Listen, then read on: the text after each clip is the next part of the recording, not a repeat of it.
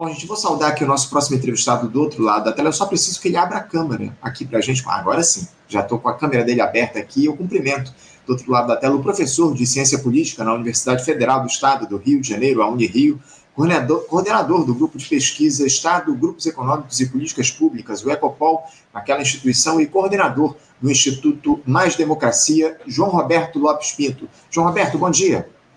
Bom dia, Anderson. Uma alegria estar aqui de volta ao Faixa Livre, sob o seu comando agora, né? Eu estava acostumado com o Paulo Passarinho, mas agora eu vou estar acostumado, espero poder voltar também outras vezes. Já estou falando isso, que é, normalmente é o final que o pessoal fala, né?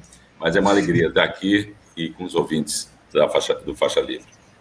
É uma alegria nossa contar com a tua participação mais uma vez aqui no nosso programa, depois de tanto tempo, João. Muito obrigado pela tua presença aqui para a gente falar a respeito de um, um tema que, que é muito importante aqui para nós no Faixa Livre. A gente tem dado muita atenção a isso ao longo desses últimos anos, porque desde que o Rio de Janeiro, João, aderiu àquele regime de recuperação fiscal durante a gestão do Michel Temer, veio sofrendo aí derrota atrás de derrota, justamente pelo fato de estar com o Pires na mão, né? Talvez aí a, a principal de, dessas derrotas que eu citei aí seja a venda da SEDAI, a nossa concessionária de saneamento, à iniciativa privada. A companhia foi fatiada, João, e entregue em blocos para algumas empresas a partir de novembro de 2021, se eu não estou enganado. E esse foi só o início dos problemas, né, João? Porque não houve melhorias significativas no serviço prestado, como era a promessa dessa privatização. Muito pelo contrário, parece que as críticas aí só se ampliaram, pelo menos aqui na capital, que é atendida pela empresa Águas do Rio. Mas há outras situações aí questionáveis no próprio contrato de concessão que vocês da rede de vigilância em, popular em saneamento e saúde demonstraram através de alguns boletins que foram produzidos, João. Antes de nós aprofundarmos nessa questão relativa à concessão da SEDAI, eu gostaria que você falasse um pouco, João, justamente sobre a criação da rede de vigilância popular em saneamento e saúde. Você aí que é um dos idealizadores da, da rede, João, diz para gente como é que ela foi construída, qual o objetivo com que objetivo ela foi criada? Qual o trabalho que vocês desenvolvem? Obrigado, Anderson, pela oportunidade, mais uma vez. Então, a gente, pela Unirio e pelo Instituto Mais Democracia, como você bem colocou, a gente integra a rede de vigilância popular em saneamento e saúde. Na verdade, essa rede ela é fruto de um processo de articulação que vem já desde o processo de constituição lá do, do Instituto Metrópole, né, nesse processo de modelagem que começa no, no, na gestão anterior do, do Cláudio Castro, é, e antes até do Witzel, né, nesse processo de formação da região metropolitana para efeito da concessão.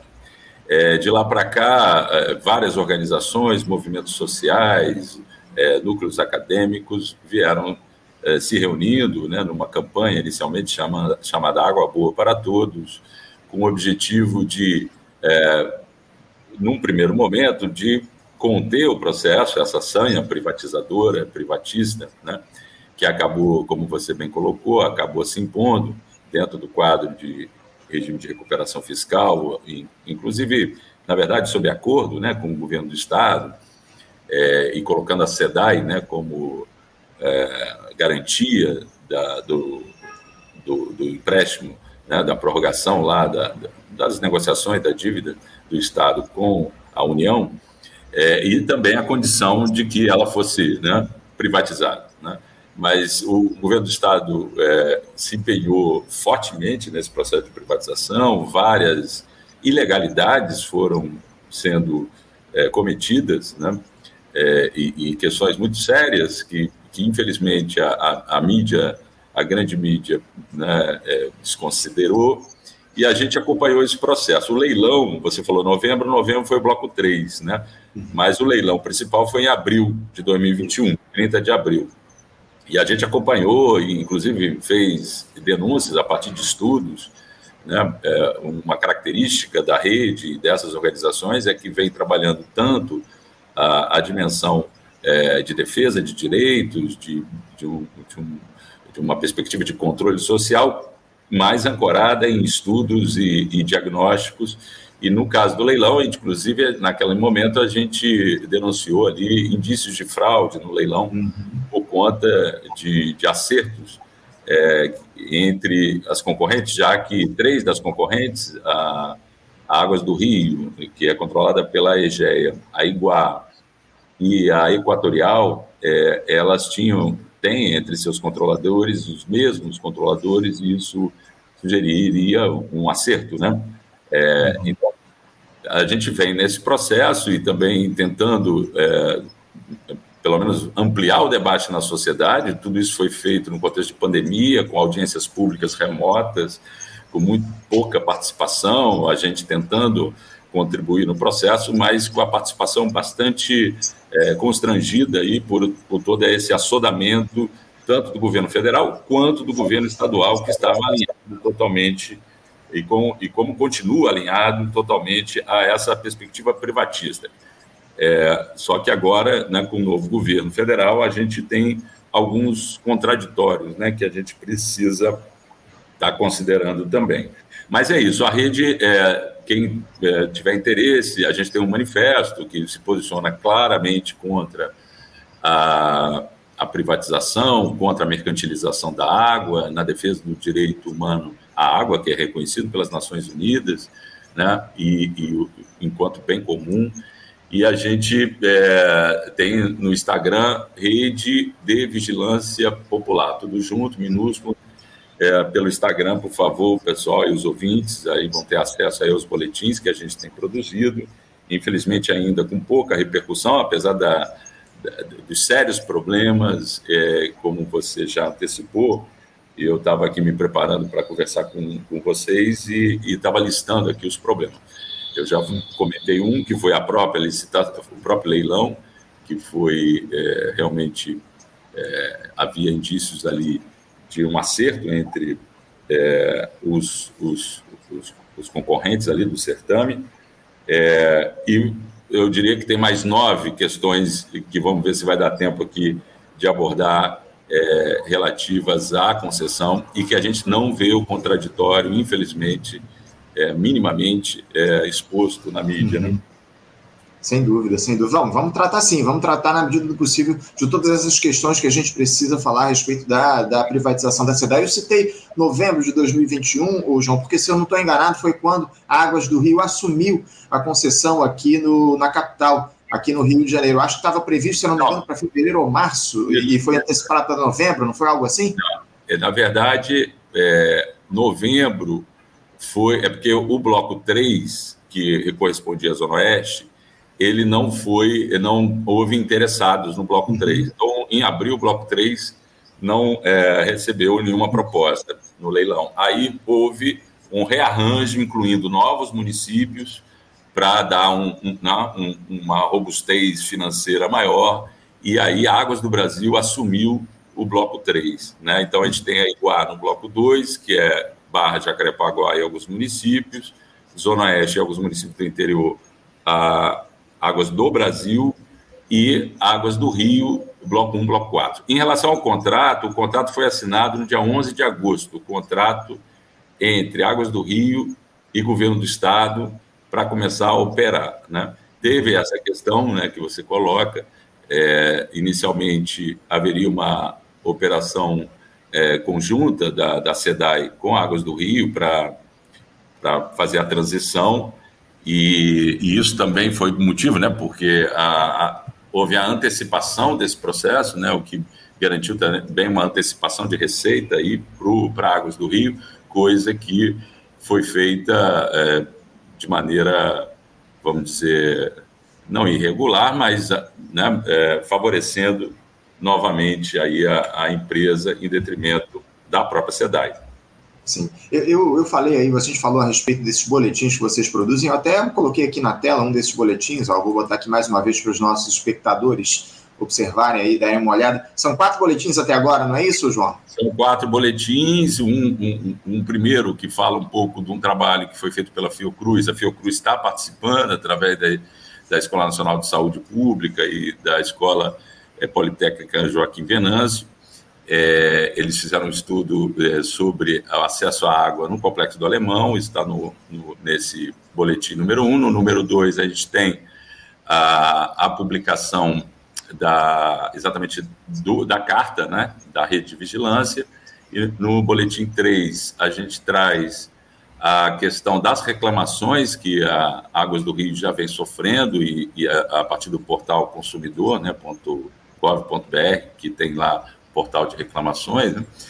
e você tem é, o Boletim 4, que é baseado no artigo que eu e, e a minha colega professora da UERJ, Caroline Rodrigues, produzimos, analisando o contrato e o fato, e esse para mim é um fato que a gente pode começar aqui discutindo, que é o, talvez mais é, é a cereja do bolo aí dessa história, embora tenha vários outros problemas aí, é que no próprio contrato de concessão é, da Águas do Rio, mas é um modelo, né? É um modelo de contrato que se repete para Iguá e para Águas do Brasil.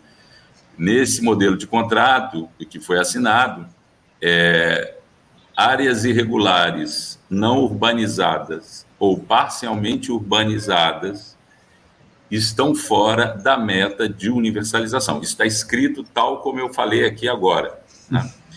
Então, é, isso é, é algo que a imprensa é impressionante, repete que vai ser universalizado o saneamento até 2033, que é o que prevê o novo marco do saneamento, né? 99% de água e 90% de saneamento até 2033. Isso é a meta. Pois bem, o contrato diz com todas as letras que áreas irregulares não urbanizadas ou parcialmente urbanizadas estão fora da meta. Isso significa, pelos dados do próprio contrato, que 1 milhão e 200 mil pessoas, no caso do Rio de Janeiro, não são consideradas dentro da ideia de universalização, ou seja, estão fora da condição de cidadãos. Pois é, o, o João, porque muito se falou naquela época né, da privatização, dessa, desse caráter de universalização dos serviços de água e esgoto aqui no Estado, ou seja, pelo que você está falando aqui para a gente, isso na verdade é uma grande farsa, né? É uma grande farsa. É, existe, e aí, para detalhar essa, é, essa farsa, né, se você adentra um pouco o contrato, isso que eu estou falando está no anexo 4 de, de encargos da, da concessão, né? anexo 4 do contrato. Quem quiser, esse contrato está na página da Genersa, que é a agência reguladora, que é um outro capítulo à parte aqui da conversa, porque a Genersa é uma agência que tem um poder dentro desse processo enorme, mas uma capacidade institucional nenhuma para dar conta é, do que se prevê em termos de regulação. Mas lá na, na, no site da Genessa você acessa o contrato e, e os anexos. E aí, para detalhar, eles preveem algum investimento nessas áreas é, irregulares, não urbanizadas e parcialmente urbanizadas. Algum investimento. Né? Eles projetam até, nesse período, até 2033, de um valor de 1 bilhão 800 milhões. Né? Mas aí tem um, um detalhe, né? lembrar que está fora da meta. Então, eles estão prevendo algum tipo de investimento ao longo desses é, 12 anos, esse montante que eu acabei de falar, e eles dividem esse montante pelos quatro blocos. É, por exemplo, no bloco 1, o montante é 147 milhões de reais durante 12 anos. E lembrar que o Bloco 1 é a Zona Sul do Rio de Janeiro, onde você tem um conjunto enorme de favelas. Né? 140 milhões de reais para algumas áreas de favela, né, irregulares, não urbanizadas, parcialmente urbanizadas, é, é nada.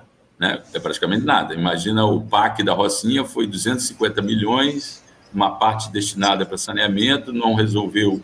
Né, o saneamento é um problema seríssimo, continua sendo na Rocinha, e foram 250 milhões em o PAC 1, lá atrás do governo Lula 2. Né? Então, é, e, bem, mas aí o, os detalhes do contrato podem ficar um pouco maçante aí para os ouvintes, mas só chamar atenção que, é, que esse investimento é só no município do Rio. Então, veja, áreas urbanas, áreas irregulares, não urbanizadas ou parcialmente urbanizadas fora do município do Rio, não há qualquer investimento previsto. Lembrar que São Gonçalo está no bloco 1. Imagina. Áreas irregulares, não urbanizadas ou parcialmente urbanizadas em São Gonçalo, esquece, não vai ter um centavo.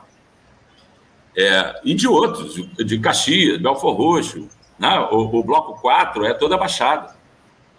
Então, a, é, claramente, a população mais necessitada não vai ser atendida, não está prevista, não está considerada na meta, é, e, e, infelizmente, não considerada como cidadã, né, essa uhum. população. Porque universalizar tem a ver com o conceito né, de universalizar para a sociedade, para a comunidade, para a polis, para o povo. Isso, pelo visto, não considera esse pessoal membro da comunidade. É isso, é isso. Não, eu até busquei aqui lá no site da Genersa o contrato de concessão, enfim, está tá dividido lá em, em, anexos, em uma série de. de é o anexo 4, esse que eu estou dizendo onde está isso. Se você quiser procurar aí, a gente pode até comentar. O, o anexo 4, é isso? É. É, eu vou dar uma olhada aqui se eu encontro. De, de toda forma, é, é, lamentável tudo isso, né, João? E, infelizmente, é o que a gente tem observado. O, na verdade, o que o, o interesse que, que, é atendido nesse tipo de situação é apenas o interesse privado. O interesse público ele é deixado completamente de lado num momento como esse de privatização dos serviços públicos aqui no nosso país. É, uma, é algo que a gente vem ver, vendo se repetindo aqui no nosso Brasil ao longo desses últimos anos. Agora, o, o João, uh, as reclamações aí em relação a essas concessionárias, elas, elas dispararam aqui, especialmente em relação a Águas do Rio, né, o João? Eh, eu queria que você falasse um pouco a respeito disso. Que tipo de reclamações são essas hoje das pessoas em relação ao serviço prestado pelas concessionárias de água e esgoto aqui no Rio? Elas já existiam nesse volume quando a distribuição de água e a coleta de esgoto ainda eram responsabilidade do Estado, porque ainda há esse detalhe, né, o, o, João? Foi privatizado apenas o filé mignon do saneamento aqui no Rio de Janeiro, né? A, a captação e o tratamento desses efluentes continuam sendo é, realizados pela empresa pública, né? É, a SEDAI ficou com a parte de né, produção de água, como se diz, né? A estação de tratamento de água é, do Guandu está sob controle é, da SEDAI, mas a distribuição da água e a coleta e tratamento de esgoto está sob responsabilidade das concessionárias. Né? É, em relação à reclamação, que é um dos pontos também, e aí a gente vai matando aqui os pontos que eu, que eu tinha ali é, já projetado, né? É, realmente, a gente tem acompanhado no interior da rede, a gente tem é, também articulações dos territórios, principalmente da região da Baixada, pessoal da Maré também tem participado ativamente, né? É, tanto o pessoal do Data Lab, quanto o pessoal do, lá da Redes da Maré, é, o pessoal em Mesquita, a gente tem tido articulação lá com figuras, lideranças locais, né, em Vigário Geral, e uma das reclamações mais recorrentes é que a, nesse, nessas áreas é que o, a empresa vem hidrometrando, né, colocando hidrômetros para começar a cobrar, dizendo que é, isso é uma, uma, uma atividade necessária para poder garantir o serviço. Né? É, então, colocando a, a, cobrança previamente como condição para a, para a realização do serviço.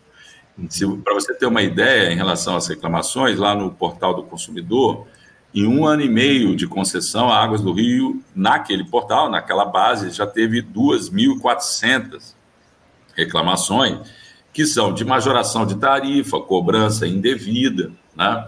É, porque há uma questão é, litigiosa aí também, que é a, a, cobrança de serviço não prestado, que é exatamente aí essa questão de você hidrometrar e começar a cobrar, tanto pela água quanto pelo esgoto, sem ter nem tratamento, né? muitas vezes não ter a água regularmente e não ter, muito menos, o tratamento de esgoto. Né? Só que é, o governo Bolsonaro, no marco do saneamento, que foi aprovado em junho de 2020, altera dispositivos da Lei de Saneamento de 2007 que permite a cobrança, isso é uma, é uma excrescência desse novo marco, que está permitindo a cobrança de serviço é, de saneamento, mesmo que não realizado, com a perspectiva de garantir a realização futura. Isso é uma excrescência da legislação. Né?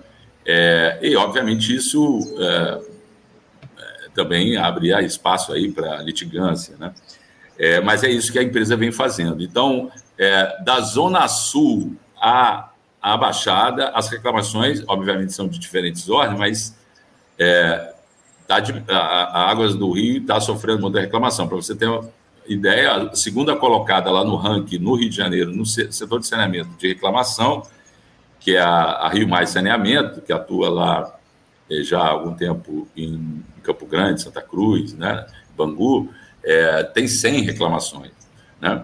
Se você comparar o histórico, né, para comparar com a SEDAI, você teria que comparar antes, obviamente, da concessão. Né?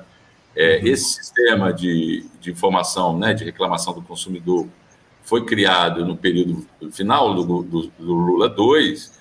É, nesse período todo, a, a SEDAI teve 4 mil reclamações. Né? Em um ano e meio, a, a, a Águas do Rio já tem 2.400 reclamações. É, então, é, é, é, isso, né? Há, há, uma situação e a gente vem recolhendo essas reclamações, junto, recolhendo, vem, o pessoal vem participando, a gente vem ajudando, né, na medida do possível, a organizar audiências, assembleias nos territórios para discutir os problemas de saneamento, né? Isso a rede também tem contribuído nesse processo, né? Uhum. É, então, realmente há muitos problemas aí e, se você me permite, já dialogando com essa questão, tem a tarifa social. Sim. A SEDAI aplicava a tarifa social, em, ou seja, que é um valor reduzido né, para até um determinado volume de consumo mensal de água para as populações é, que habitam em áreas de especial interesse social. Né? Isso. E aí, favelas, conjuntos habitacionais e, e isso, a, a SEDAI cobria duas mil é, economias, como é, é, chamado, né? Na verdade, não são necessariamente famílias, né? Porque você pode ter uma economia sem um condomínio, né? Mas são 200 mil é, pessoas que eram beneficiadas pela tarifa social. A Águas do Rio ainda não definiu o critério de aplicação da tarifa social, para você ter uma ideia. Então, veja, é, é, aí, aí tem uma outra questão, Anderson, que é a lógica dessas empresas. A lógica dessas empresas, quem é que controla a EGEA, que controla Águas do Rio? É o Itaú. É um, um, outra holding financeira chamada Grua Investimentos, que é de uma família de São Paulo, duas famílias de São Paulo, Toledo e Vitorazo, e ah, o Fundo Soberano de Singapura. Sim. Então, veja, essa lógica financeira qual é a possibilidade dessa lógica financeira que preside esses grandes grupos privados ser compatibilizada com o direito humano à água? Nenhuma.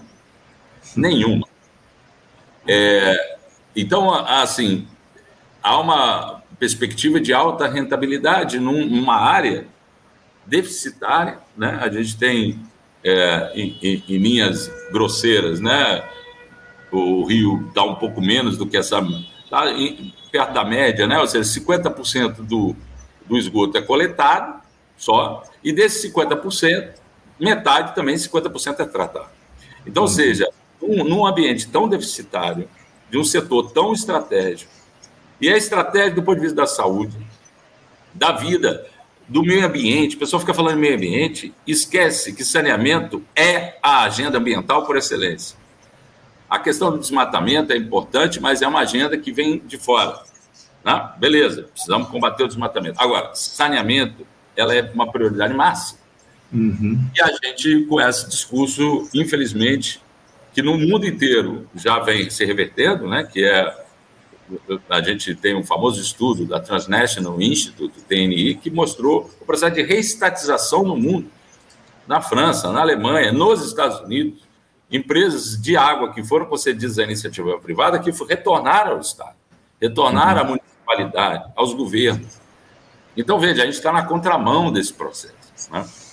Totalmente na contramão, como você muito bem coloca. Agora, o, o, o João, essa, é, isso que você citou aí a respeito da tarifa social, evidentemente está em contrato. Né? É, quem deveria fazer esse acompanhamento seria a Genersa, né? E a, a Genersa, pelo jeito, não está fazendo aí a, a, o acompanhamento desse contrato a partir do que foi é, aprovado, né?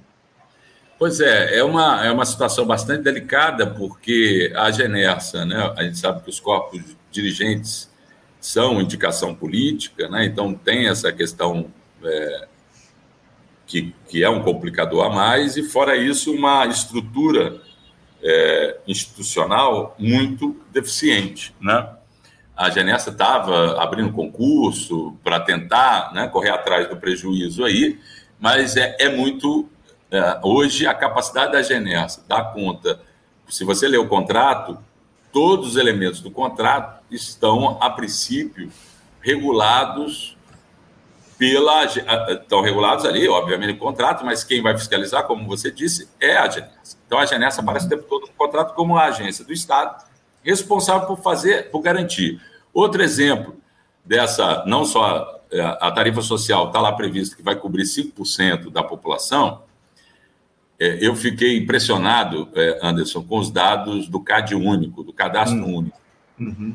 Quantas milhões de famílias é, o ouvinte acha que nós temos em situação de extrema pobreza no estado do Rio de Janeiro. O estado do Rio de Janeiro tem aproximadamente 16 milhões de pessoas. É, a atualização última do CAD único no estado do Rio de Janeiro dá conta de 2 milhões e 300 mil famílias em extrema pobreza. Ou seja, de cada quatro fluminenses, um está na extrema pobreza. O que, que é a uhum. extrema pobreza? É a renda per capita mensal familiar, né? cada cabeça na família, 200 reais por mês. Até 200 reais. Então, pessoal, a gente a está brincando com a vida das pessoas. Esse governo é, do Cláudio Castro, o que, que é isso? eu estou aqui como acadêmico, mas também estou como um ativista da rede. Sim. É impressionante. Mas a gente uhum. tem voz. Né? É impressionante a, a, como é que é a blindagem desse debate. E aí só sobra fake news mesmo, só sobra esse uhum. cálculo, essa torre de Babel que a gente vive, né? porque é impressionante. Né? Uhum. Um, um discurso unilateral. Né? Eu, eu é tenho, é eu tenho aqui... Dois milhões, meu, mas fala, desculpa. Não, não, é, eu só queria trazer aqui um depoimento. Eu tenho uma mensagem aqui de uma, de uma espectadora nossa, Jurema Gomes da Silva. Ela diz aqui o seguinte: Uma amiga moradora do Grajaú recebeu em abril uma conta de R$ 1.800. Reclamou, não pagou e teve água cortada por quatro dias. Com uma liminar, teve água religada, mas o irmão continua com o nome no Serasa. É isso, né, o, o, o João? Se, se há, cobranças aí indevidas e as pessoas que não pagam acabam tendo seu fornecimento de água cortado, né? Pois é, e aí você também me dá a oportunidade de falar de duas iniciativas, uma na Assembleia Legislativa sobre a questão da tarifa social e uma na do, da Defensoria Pública do Rio de Janeiro. A Defensoria Pública é, entrou com uma ação civil pública exigindo que haja o que a gente chama de mínimo vital de água. A água não tem é, é um direito absoluto, é o bem mais essencial, né, da vida.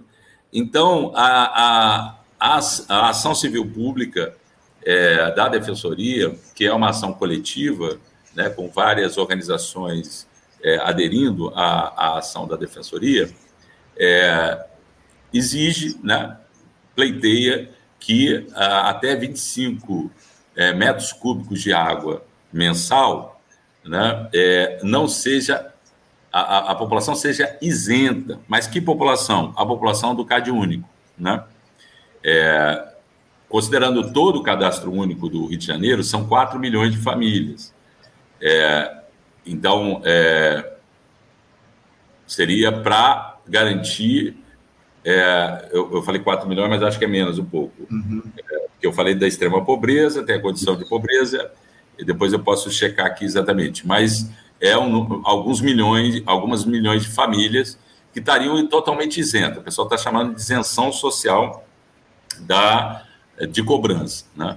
Então, isso é muito importante, essa ação civil pública, com muita é, dificuldade de, de realmente ser efetivada, mas é uma ação da Defensoria Pública é, da maior importância e que, é, que é fundamental que a população saiba que existe essa luta para garantir o mínimo vital de água.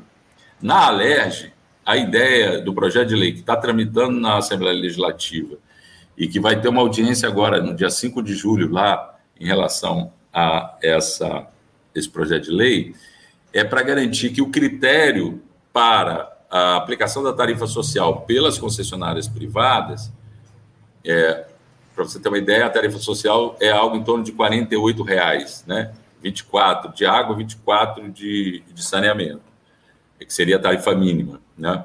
É, imagina, para a população extrema pobreza, R$ reais é muito dinheiro, né?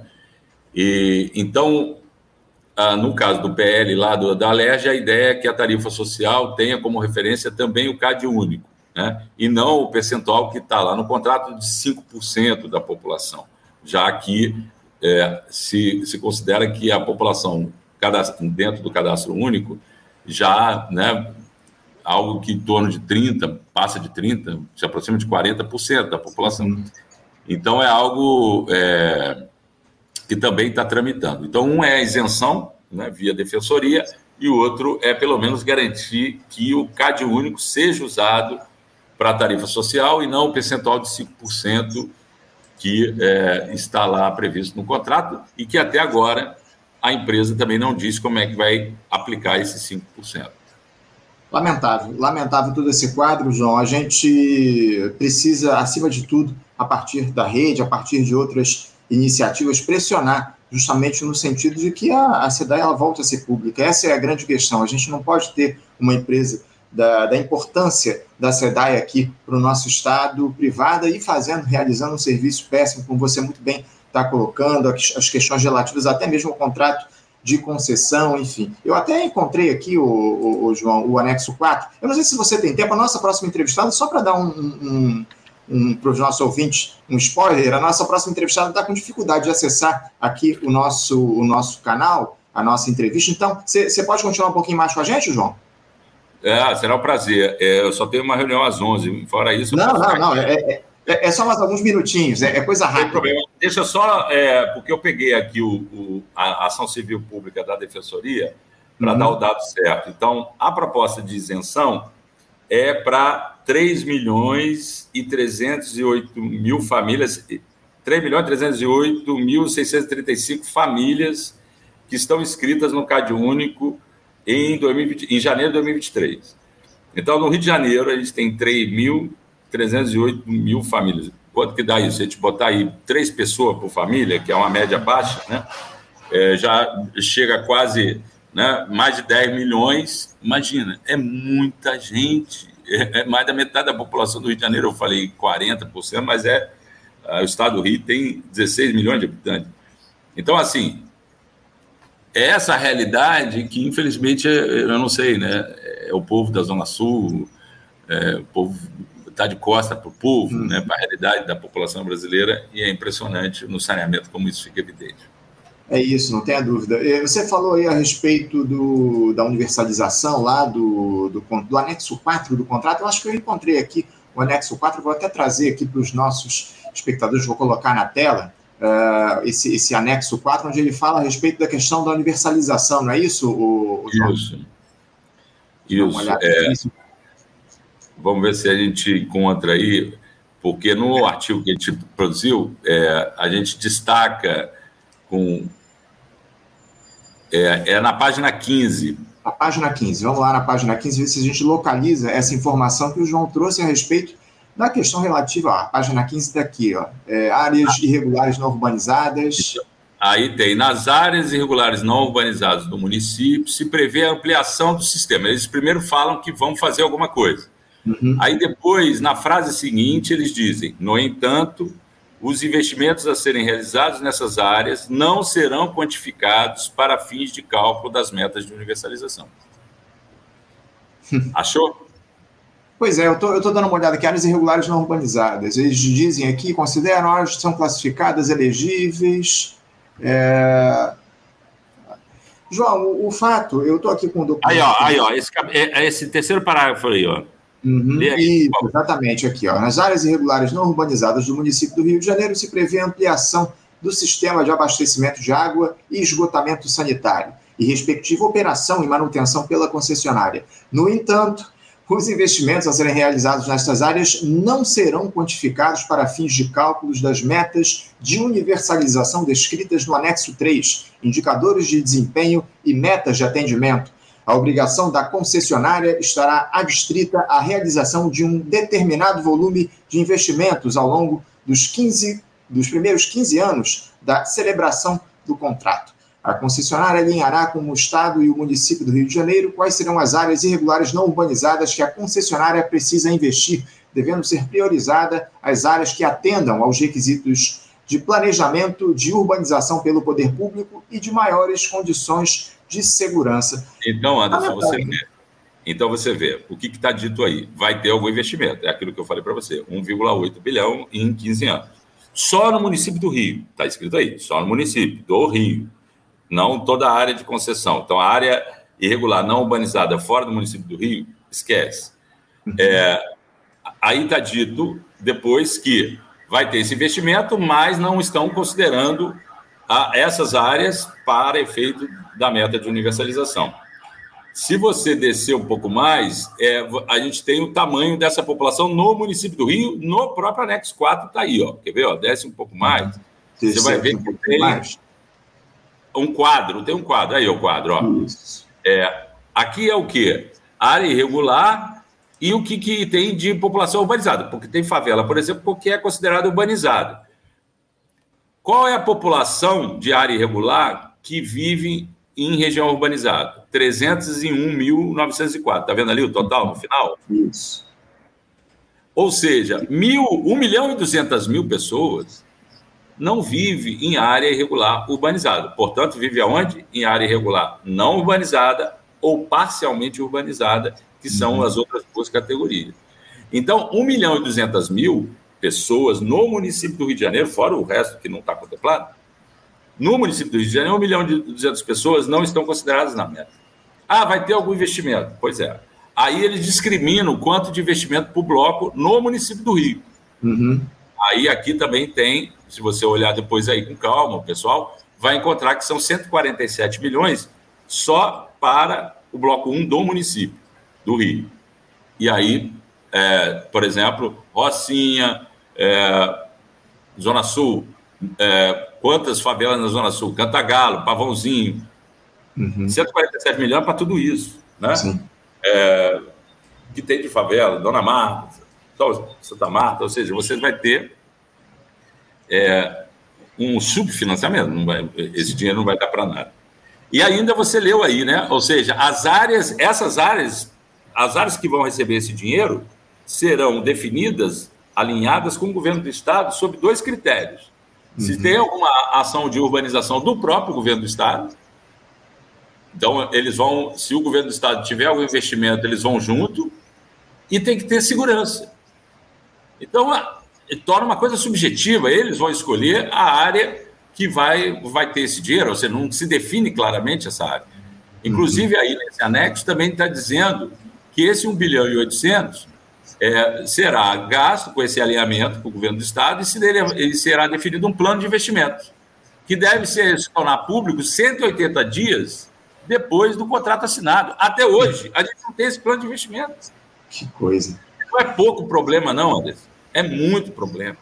Tenha dúvida. É, é, lamentável todo esse quadro, mas isso tem se dado, o, o João, com, com, uma série de, de concessões aqui no estado do Rio de Janeiro. A gente vem observando problemas aí com uma série de empresas, a própria Light passando por problemas muito sérios, a gente tem aí a, a, a concessionária de trens urbanos, né, a própria Supervia, enfim, a, as barcas SA também enfrentando uma série de problemas. Eu acho que esse é um quadro estrutural das concessões aqui no Rio de Janeiro. Inclusive, a gente quer debater isso aqui, quer dialogar a respeito desse tema proximamente, o, essa tragédia que é, o que são as concessões públicas aqui no Rio de Janeiro ao longo desses últimos anos, e a, a SEDAI está indo pelo mesmo caminho, né, João? É, eu, eu, como eu destaquei vários pontos, eu acho que a gente cobriu aqui, mas estou à disposição de vocês. Ah, mas tem um que eu não poderia também deixar de pontuar, é, que a gente se pergunta, né? Mas por que, que a empresa tem esse interesse, então, em investir, né? Por que, que fundos de investimento, banco, o Itaú tem interesse uhum. em investir em saneamento, né, e entrar nessa área. Ou seja, há toda a perspectiva de acessar o bolso da população nas tarifas, né? Então, o capital financeiro hoje está interessado é, em ter esse lastro, né? porque quem melhor é, dá liquidez à economia é a população. Né? Uhum. E você paga a tarifa agora para a empresa. A EGEA, que controla Águas do Rio, ela está atendendo hoje, dentro das várias concessões que ela ganhou, 30 milhões de brasileiros. Uhum. Então, é, é uma empresa que tem que ser dissecada, que tem que ser controlada pela sociedade. E não é só via agência reguladora, não, é controle direto das universidades, da academia, sobre essa uma empresa que assume uma função pública de uma importância absurda. Ela cuida de 30 milhões. E aí, o, o, o último ponto é que um outro interesse dessas empresas é acessar o fundo público. Uhum. O BNDES aprovou no dia 8 de dezembro de 2022, ou seja, no governo passado, um financiamento de 19,3 bilhões de reais para Águas do Rio. Assim, um financiamento monstruoso, maior do que esse só Belo Monte. 19,3 bilhões. E está lá dito que é para financiar a outorga e também os investimentos. Quanto foi a outorga paga pela Águas do Rio para o governo do Estado, que foi utilizado pelo Cláudio Castro na campanha eleitoral, esse dinheiro da outorga, via lá o escândalo do CEPERG. Uhum. Quanto foi pago? Hum. Outorga, 15,4 bi. Então, veja, ela pagou 15,4 para o governo do Estado e recebeu do BNDES um empréstimo, só que ela tem uma carência para pagar. Uhum. É, a gente não teve acesso ao contrato de financiamento, mas a gente teve acesso a um documento da própria Águas do Rio dizendo que o, o, a carência para pagar é de 4 a 11 anos. Sim. A gente não sabe, é nesse intervalo. Uhum. Com uma taxa abaixo da Selic, dois pontos e meio abaixo da Selic, né? É, e um financiamento acima da outorga. Uhum. 4 bilhões acima da outorga. Então, é, esse, é, esse é outro ponto que a gente precisa estar atento. Né? E, e, e a SEDAI, por sua vez, teve uma dificuldade enorme de acessar empréstimo público. Uhum. E aqui tem um ponto importantíssimo, Anderson. O, o Lula tentou, através desse decreto que foi derrubado pelo Lira, lá, pela turma do Centrão no Congresso, é, amenizar o modelo de concessão do governo Bolsonaro, que uhum. criou uma exclusividade de concessão para iniciativa privada. Isso. E o Lula tentou abrir isso, é, quebrando, né, derrubando lá um dispositivo que criava empecilhos para as empresas públicas é, participarem de leilão ou mesmo uhum. manter os contratos. Entendi. A capacidade financeira, a demonstração de capacidade financeira uma, um critério utilizado só para excluir as empresas públicas. O governo Lula tentou tirar isso. Uhum. E foi né? Então, esse lobby da ABCOM, que é a Associação Brasileira das Constitucionais Privadas, junto ao Congresso, é poderosíssimo. Né? E, e, é isso que nós estamos diante desse cenário. Eu quero ver Sim. o BNDES, com a Luiz Mercadante agora, financiar as empresas públicas. Mas aí ele vai ter um entendimento do ponto desse decreto. Então, a gente tem que lutar para que esse decreto é, do governo Lula seja aprovado uhum. e que seja revertida essa situação. Está tramitando no Senado, se não me falha a, memó a, memória aqui, mas essa é uma questão importante, né? porque foram 1.800 trabalhadores da SEDAI dispensados no processo de reestruturação da uhum. empresa para a concessão privada. De 5 mil uhum. funcionários, 1.800 foram dispensados é, de 2020 para cá. E a SEDAI uhum. vive funcionário da SEDAI vive esse assédio né, é, em relação às suas condições mínimas aí de, de trabalho e, e, de remuneração e de vida. Né? E vamos continuar fazendo esse acompanhamento aqui no nosso programa, João. Quero te agradecer muito a tua participação conosco, esclarecendo é, essas, essas questões relativas aí ao processo de concessão da SEDAI. Muita coisa que a gente precisa acompanhar e precisa cobrar e a gente vai continuar aqui no diálogo junto a você nesse nosso acompanhamento aqui em relação a esse processo. Muito obrigado, João, pela tua participação. Muito obrigado também, Anderson. É, aí. Eu desejo você agora como âncora aí, dando continuidade ao trabalho aí também do querido Paulo Passarinho e que você segue aí com brilhantismo. Eu desejo um ótimo dia para você. Obrigado, João. Um abraço. Até a próxima. Um abraço. Conversamos aqui com João Roberto Lopes Pinto. João, que é professor de Ciência Política na Universidade Federal do Estado do Rio de Janeiro, a Unirio, coordenador do Grupo de Pesquisa do Estado, Grupos Econômicos e Políticas Públicas, o Ecopol, e coordenador também do Instituto Mais Democracia, falou aí a respeito dessas dessas armadilhas aí por trás do processo de concessão da SEDA. Enfim, importante papo com ele aqui no nosso programa. Você, ouvinte do Faixa Livre, pode ajudar a mantê-lo no ar.